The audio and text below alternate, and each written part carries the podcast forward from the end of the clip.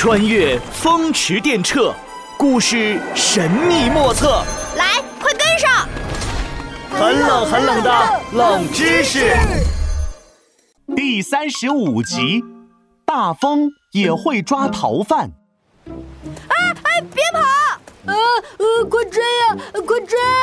乔治带着闹闹和子豪在海边放风筝，不料风太大，把闹闹的风筝给吹走了。嗯，闹闹，没事儿，我这里还有一个风筝呢。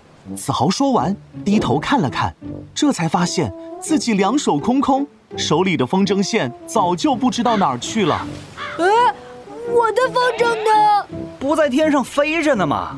天上是有，但是我手里的线没了。呃，不一会儿，子豪的风筝也越飞越远，被风吹得没了影儿。今天这情景跟课文《风娃娃》写的一模一样。风娃娃看见几个孩子正在放风筝，赶紧过去用力吹，风筝被吹得无影无踪，孩子们伤心极了。不就是风筝没了，人又没被刮走，有什么好伤心的？诸葛老师，你开什么国际玩笑？人这么重，怎么可能被风刮走呢？就算闹闹被刮走，我也不可能被刮走。吃肉肉长肉肉，多吃肉肉身体壮。哎，还真别说，风有时候还真有这能耐。清朝有个叫纪晓岚的文学家，就曾经在书里记录过新疆刮的大风。据说这大风还抓过一个逃犯呢。哦，怎么可能？这种事只会出现在动画片里吧？不信吧？不信我就带你去见识见识。诸葛乔治掏出了时空机，开启银河之门，穿梭时空要塞，起。三人搭乘时空机，眨眼间便来到了清朝时期的新疆。时空机降落在一个叫昌吉县的县衙里，这个县衙呢，就相当于现在的县政府。诸葛乔治拿出魔法手杖，魔法手杖，光芒万丈，变！手杖发出数道光芒，打在三人身上。诸葛乔治变成了知县大人，子豪呢变成了衙役。就是知县的手下，闹闹则变成了一个犯人，名叫徐吉。大人，您起了，小的这就给您打盆热水洗脸去。哎，等等，你等等，这院子这么乱，还不收拾一下？昌吉县这一带因为经常刮大风，天上时不时有东西吹到县衙院子里，大到车棚，小到板凳，不知道的人还以为这里是废品回收站呢。是大人，我马上收拾。这时，一名义士骑着马来到县衙，将一份公文交到了知县手里。知县打开一看，发现是一份通缉令。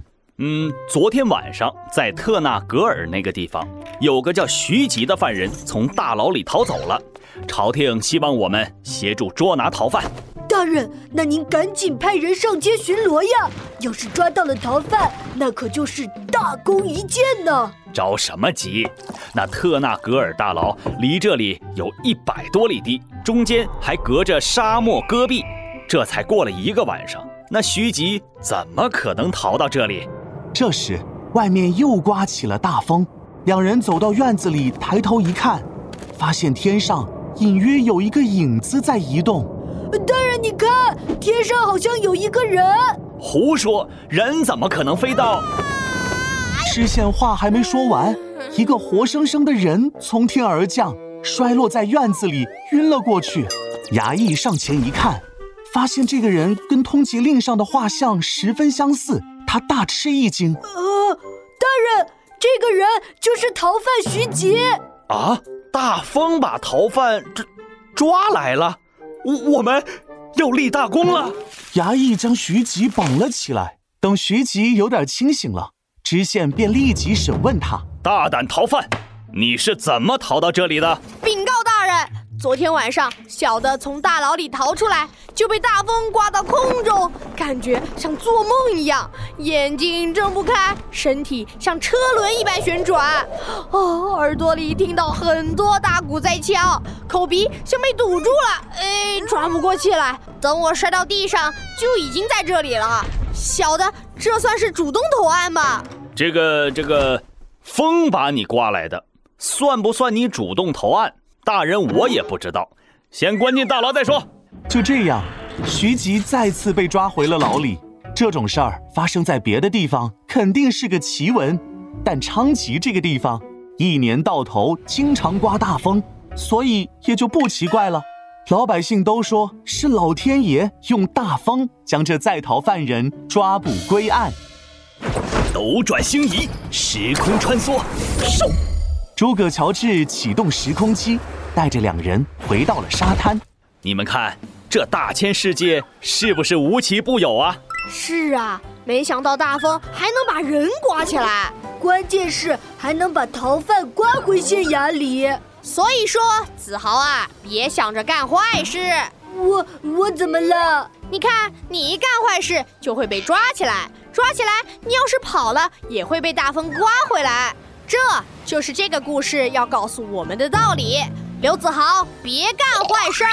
我干什么坏事了？嘿嘿，没说你干坏事儿，就是说别想着干。我我我，诸葛老师。